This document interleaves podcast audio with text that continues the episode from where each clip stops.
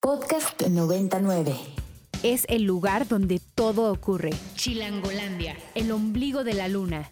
Tenochtitlan, el valle de Anáhuac, la región más... más mm, con el aire menos transparente. Transparente. Transparente. Chilango Radio, por Ibero 90.9. Oye, mi querida Vic, y pues ya estamos aquí con nuestro invitado del día de hoy que nos está se está conectando con nosotros desde las lejanas tierras de Venecia, gracias a la benevolente tecnología del Zoom a la cual nos hemos hecho más que esclavos. Y pues vamos a darle la bienvenida. Hola Carlos, ¿cómo estás? Bienvenido a Radio Chilango. Hola chicos, ¿cómo están? Gracias por, por el espacio. Pues gracias a ti por tomarnos esta conexión transcontinental que ahorita por allá en Venecia deben de ser más o menos como las 10 de la noche tal vez.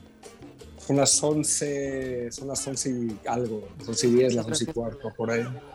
¿Cómo pinta Venecia de noche? Este, divino, Venecia siempre, Venecia siempre vale la pena, la verdad. Y además justo está, bueno, está obviamente el Festival de Cine, pero también está la Bienal de Arte y ahí este, hay muchísimo movimiento y hay como una efervescencia cultural espectacular.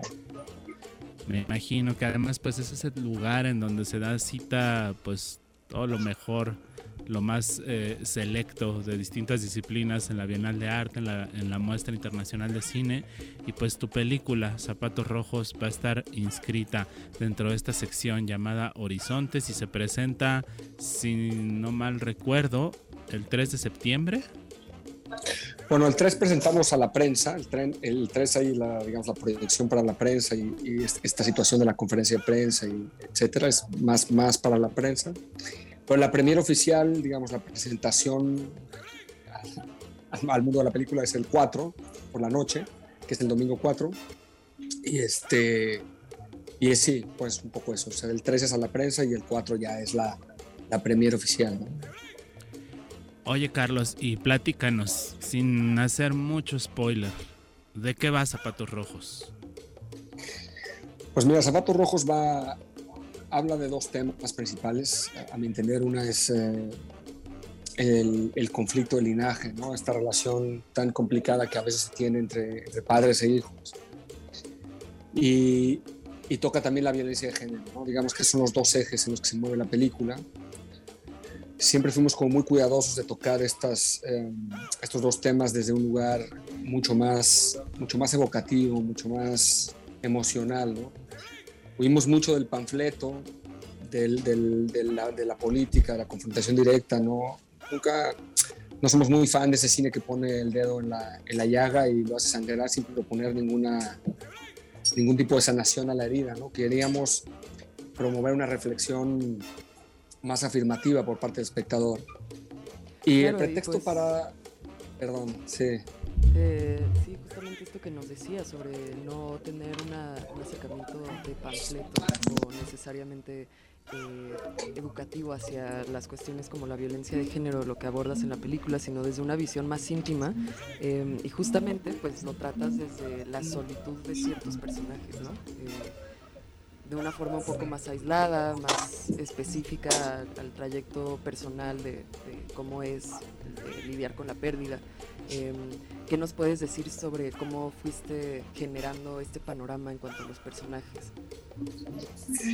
Pues mira, eso siempre es un misterio, ¿no? Yo creo que la película, las películas siempre tienen como vida propia y tú vas, digamos, poniendo tus intenciones, pero, pero hay un momento que la vida, la vida propia de la película te lleva por un camino o por otro Em, yo tenía la intención de hablar de estos dos temas que, te decía y, se fue desarrollando de una manera muy natural la historia, así como, como justo como lo acabas de decir, a través de un personaje muy, en una visión muy íntima.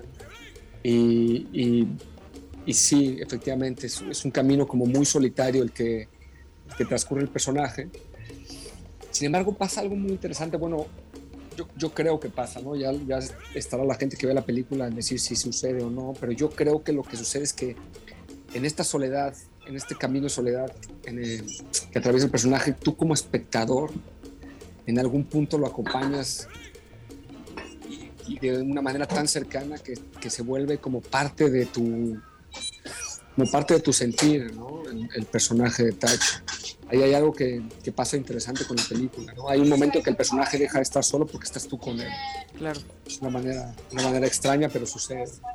Y bueno, para los que no eh, hayan leído sobre esta película o un poco sobre lo que va, eh, cuenta la historia justamente de Tacho, como nos acaba de decir Carlos, que es un campesino, vive en una zona rural desértica y es cuenta un poco el trayecto que genera ¿no? hacia, hacia, la capital del país para reconocer el cuerpo de su hija, eh, que era con quien no hablaba desde hace más de 20 años, 30 años, ¿no? si no mal me parece y justamente pues este trayecto puede hasta parecer algo casi mítico, en, tanto que es solitario, es íntimo, pero también me imagino que el ritmo en ese sentido tiene que ser desarrollado de acuerdo a esas temáticas. Em, ¿Cómo fueron decidiendo? Porque sé que luego la edición puede ser eh, una de las talachas más, bueno, no talachas, pero de, las partes técnicas más eh, difíciles de resolver a la hora de generar un largo. Eh, cómo fueron decidiendo qué quedaba dentro y qué quedaba fuera con respecto a qué criterios, ¿no? ¿Qué querías que definitivamente sí quedara eh, ahí en la última versión? Bueno, primero, eh, la verdad es que fue desde, desde antes de filmar, decidimos que, que, la manera de narrar esta historia iba a ser muy formal. La película recae sobre, sobre una rigidez, diría yo, de, de un cine formal Em, lo que nos permite tener una distancia con el personaje, lo que nos permite tener como, como un juicio muy neutral como espectadores. Esa fue la primera decisión que tomamos con la película eh, desde su punto de vista narrativo. Em, en términos de la edición, la verdad es que yo, es un proceso que disfruto muchísimo la edición. Creo que es donde, donde la película acaba de cuadrar, donde en realidad, digamos, revela su verdad, por decirlo de alguna manera.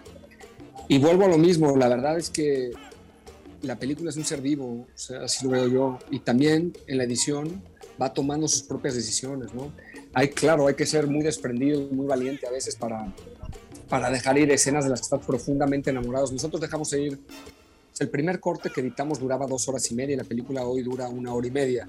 Es decir, hay una hora que se quedó fuera y hay escenas que, que hasta la fecha me, me duele muchísimo que estén fuera, ¿no?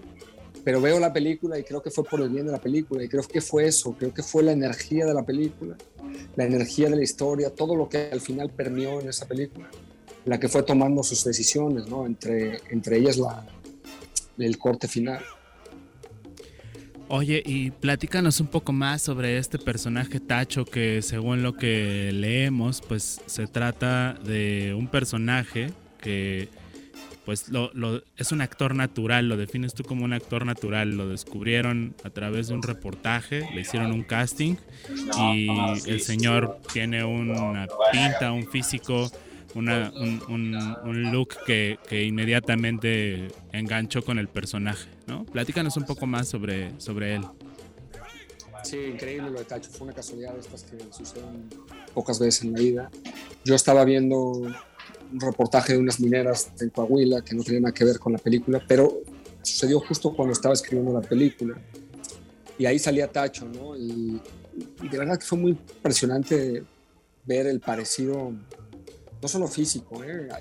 hay un tema de, por ejemplo, ahora que hablaban del ritmo de la película, ¿no? Yo creo que también mucho del ritmo que hay hoy en el corte final de la película está impuesto por Tacho, ¿no? Tacho tiene un ritmo muy especial, yo siempre digo que Tacho es alguien como que, que, vive en un ritual permanente, ¿no? Desde cómo coge un vaso de agua, hasta cómo te saluda, hasta cómo te mira, es, tiene un tiempo especial, ¿no? Como vive como en un, yo siempre digo que vive como en un tiempo sagrado, Tacho. Todo es, todo, todo tiene su, su, manera de, no sé, su tiempo, ¿no? O sea, no hay nada gratuito en los gestos de Tacho.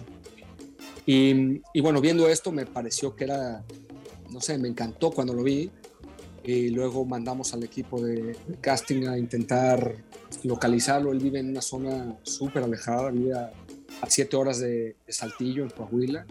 En, de esas siete horas, dos son en terracería, es decir, accesar a donde vive él no es fácil. Y, y, bueno, logramos dar con él, le hicimos unos pequeños videos donde ya se veía que a mí me gusta esto de, Tacho, que es esta gente como estaba escrito en el guion del personaje, ¿no? Esta gente del desierto, que es como el desierto, que es muy dura, muy áspera, muy frugal y, y por dentro hay un mundo interior de un dinamismo brutal, ¿no? Y eso lo tiene Tacho y se le ve en la mirada. Y entonces lo vi eso en los primeros videos, pero, pero no fue hasta, hasta el último video, hasta el último casting, el que fui yo a Coahuila, elegido a, hacer un casting en persona. Y me acuerdo que lo hice improvisar una escena que no está en el guion, donde hablamos uh, un poco de su hija muerta en, en la historia del guion y bueno, él empezó a llorar y su mujer Cipriana, que también es una divina, empezaron a llorar los dos y nos dejó muy conmovidos a todos. Y, claro, luego entendimos, ellos nos contaron que habían perdido una hija.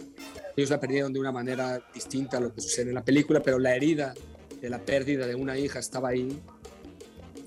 Así que ahí entendimos que la decisión de que Tacho fuese o no el personaje ya no era nuestra, ¿no? La, una vez más la película había tomado una decisión por sí misma.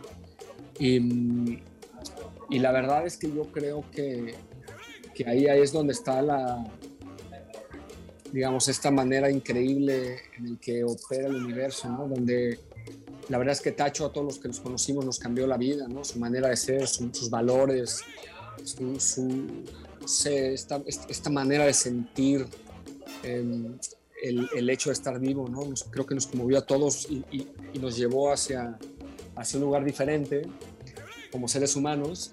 Y también creo que a él, por otro lado, le ayudó mucho a hacer la película, para, para a él y a su mujer, para poder trabajar esta pérdida que ellos traían muy, bueno, la herida la tenían muy abierta. Entonces creo que se armó este círculo divino, este círculo perfecto donde, donde él nos ayudó muchísimo a todos los que, los que tuvimos la suerte de conocerlo y a la vez creo que el proyecto ayudó a sanar algo muy profundo para Tacho y su, y su mujer Cipriana. Oye, y pues ya para cerrar, Carlos, platícanos, se presenta esta película en la muestra internacional de cine de Venecia y luego llegará aquí a la Ciudad de México. ¿Cuándo la podremos ver?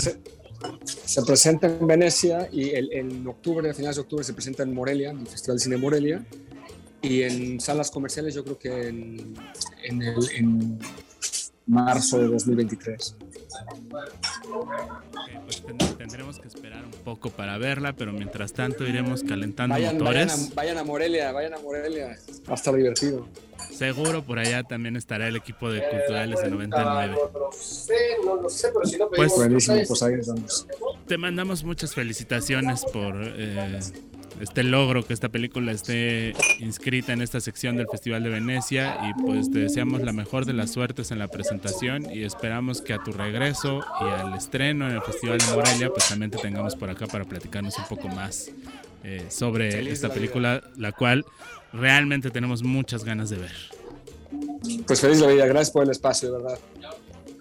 Gracias a ti, pues un saludo hasta Venecia. Les eh, repetimos a la audiencia Zapatos Rojos del director mexicano Carlos Eichelman Kaiser, que se encuentra ahora en Venecia para presentarla en el contexto de la muestra internacional de cine. ¿Y qué te parece, mi querida Victoria, si nos vamos a escuchar una cápsula del el equipo de Chilango en la que nos van a platicar sobre un equipo de fútbol muy especial que está por ahí echando la cáscara. Bueno, ya ni es cáscara, están jugando a nivel profesional en la, en la alcaldía Benito Juárez, antes delegación. Y pues vamos a conocer un poco más sobre los titanes y regresamos a Radio Chilango por Ibero 99 es el lugar donde todo ocurre. Chilangolandia, el ombligo de la luna. Tenochtitlan, el valle de Anáhuac, la región más... más mm, con el aire menos transparente. Transparente. transparente. Chilango Radio, por Ibero 90.9. Para más contenidos como este, descarga nuestra aplicación disponible para Android y iOS o visita ibero909.fm.